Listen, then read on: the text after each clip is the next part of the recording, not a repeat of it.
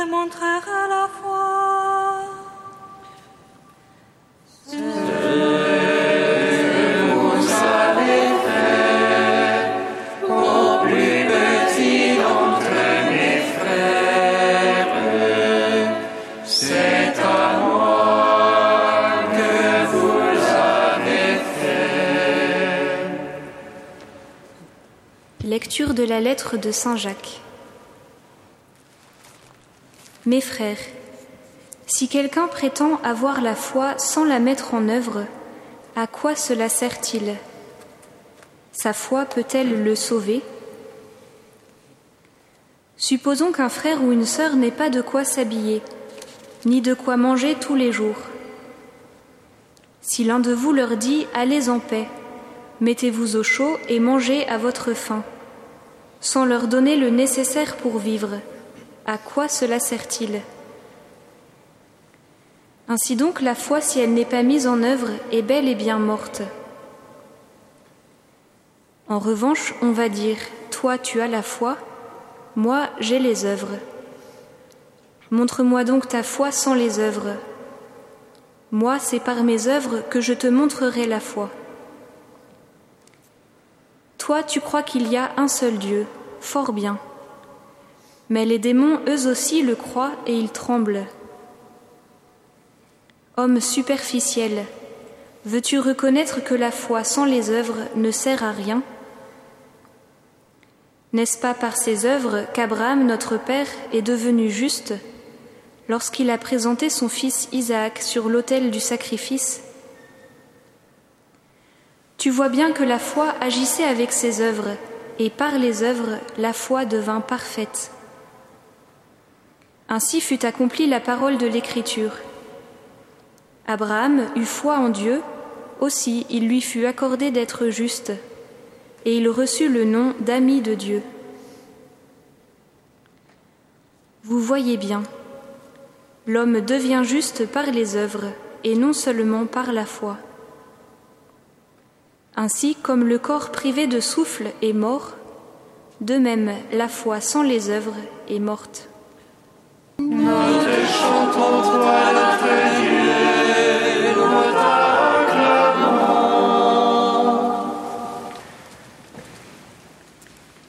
Mes frères, si quelqu'un prétend avoir la foi sans la mettre en œuvre, sa foi peut-elle le sauver?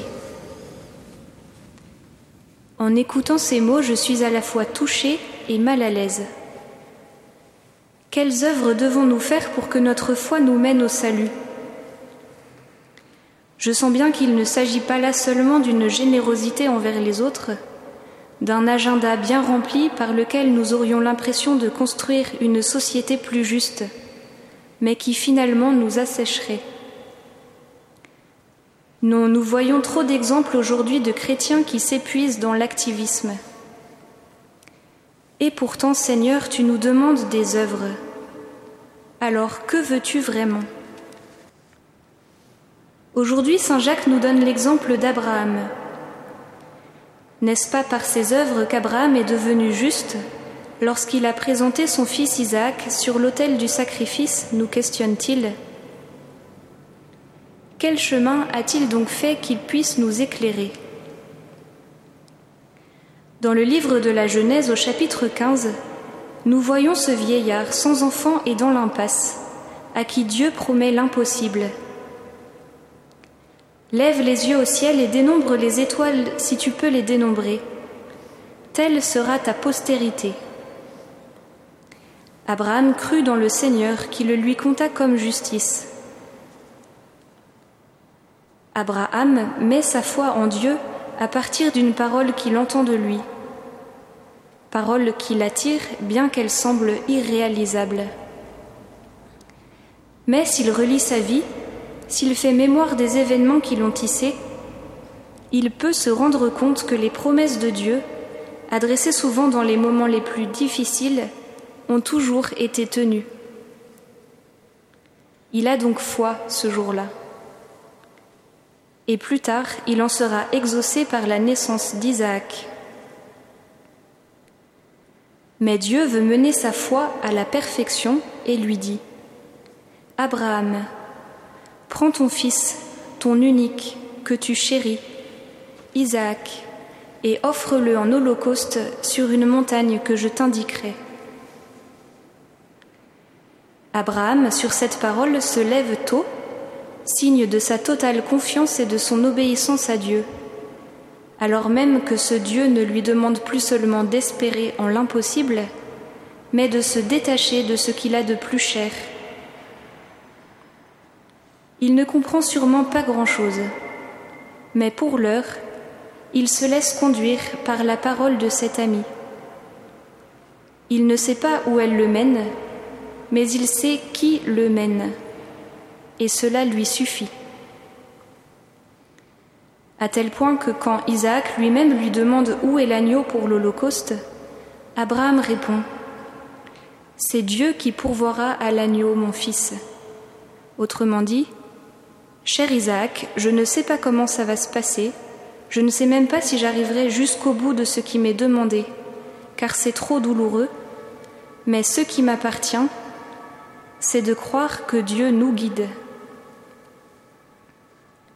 Et Saint Jacques de commenter.